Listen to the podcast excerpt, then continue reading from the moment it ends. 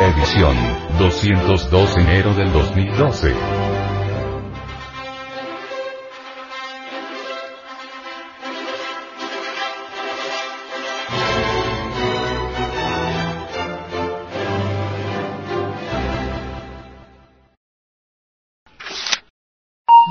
El sexo y el amor.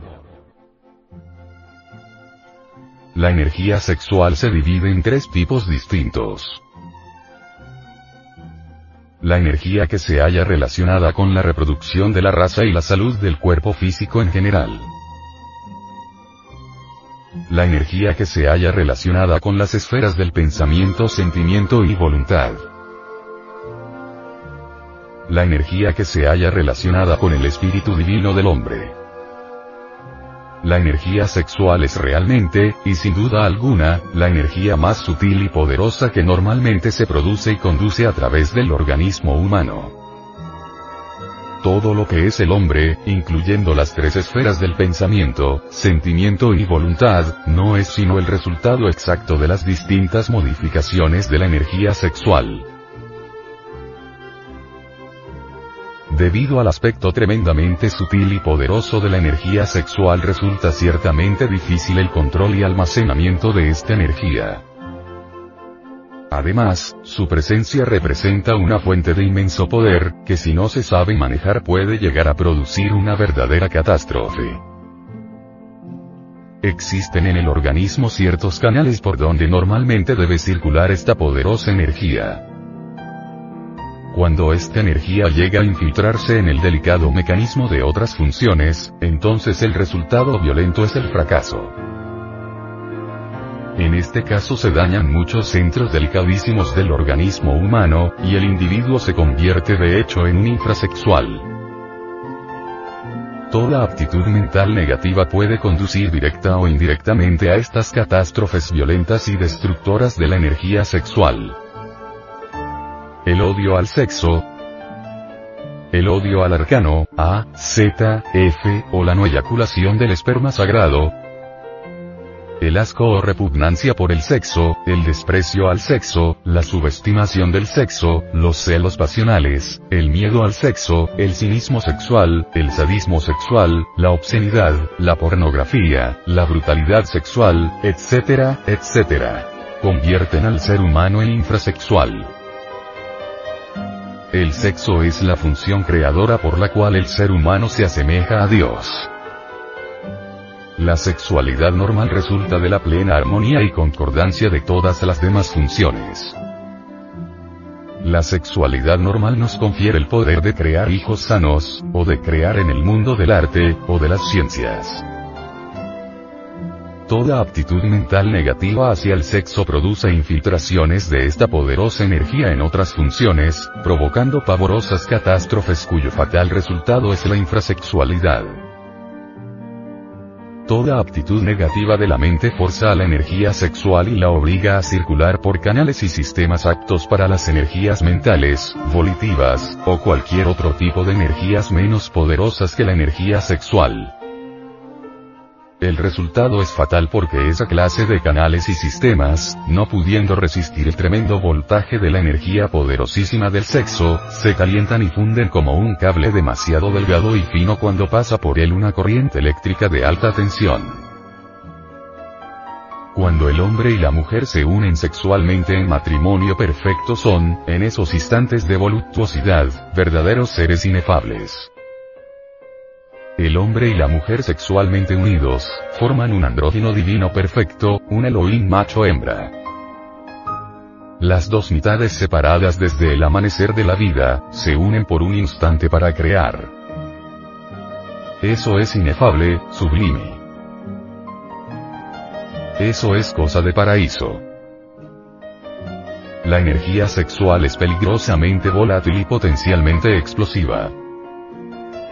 Durante el acto secreto, durante el éxtasis sexual, la pareja está rodeada de esta tremenda energía terriblemente divina. En estos instantes de dicha suprema y de besos ardientes que incendian las profundidades del alma, podemos retener esa luz maravillosa para purificarnos y transformarnos absolutamente. Cuando se derrama el vaso de Hermes, el esperma sagrado, cuando viene el derrame, la luz de los dioses se retira dejando abiertas las puertas para que entre en el hogar la luz roja y sanguinolenta de Lucifer. Entonces el encanto desaparece y viene la desilusión y el desencanto. Después de poco tiempo el hombre y la mujer inician el camino del adulterio, porque su hogar se ha convertido en un infierno. De ninguna manera exageramos conceptos y enfatizamos la idea básica que el sexo es el centro de gravedad de todas las actividades humanas. Como secuencia o corolario afirmamos. Cuando el hombre encuentra a su compañera sexual, la sociedad ha comenzado. Si queremos una vida sexual de tipo superior es indispensable rechazar el automatismo inconsciente de la sexualidad. Incuestionablemente, la mecanicidad del sexo resulta infrahumana.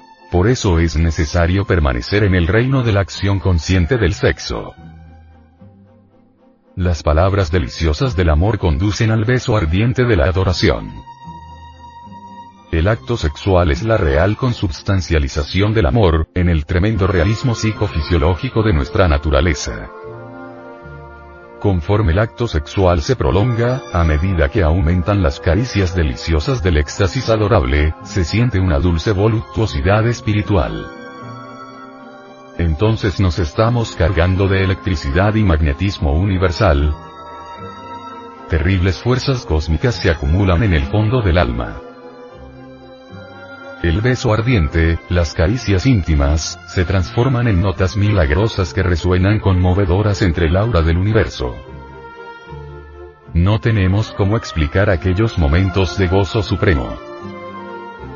Si el hombre y la mujer saben retirarse antes del espasmo, si tuvieran en esos momentos de gozo delicioso fuerza de voluntad para dominar al ego animal, y si luego se retirasen del acto sin derramar el semen, ni dentro de la matriz, ni fuera de ella, ni por los lados, ni en ninguna parte, habrán realizado un acto de transmutación sexual.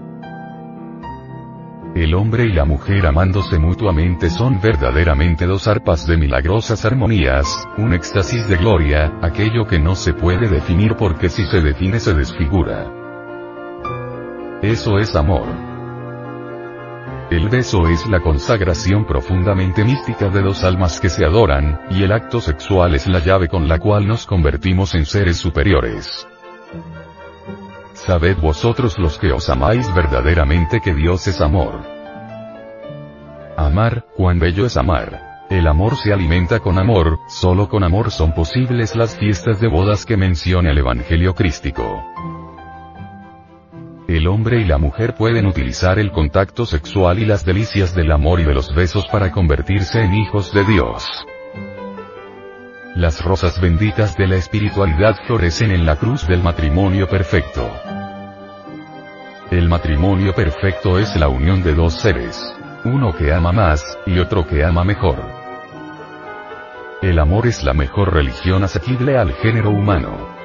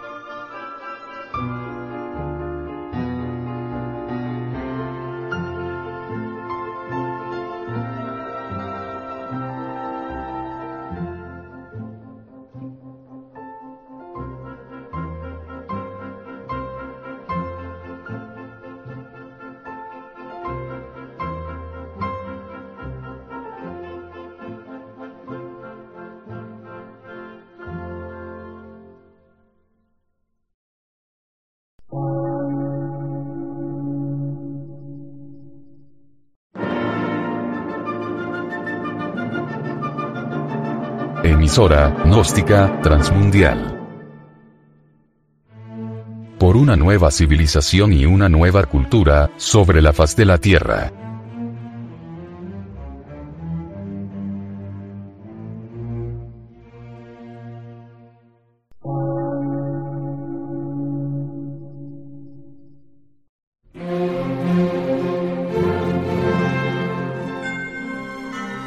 De radiodifusión, científico, artístico, místico y filosófico, de la Asociación Colombiana de Centros de Estudios Gnósticos, Antropológicos, Psicológicos y Culturales, AC.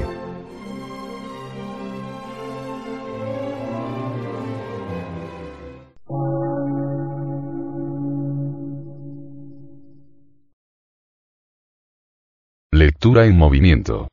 Difusión sin fronteras.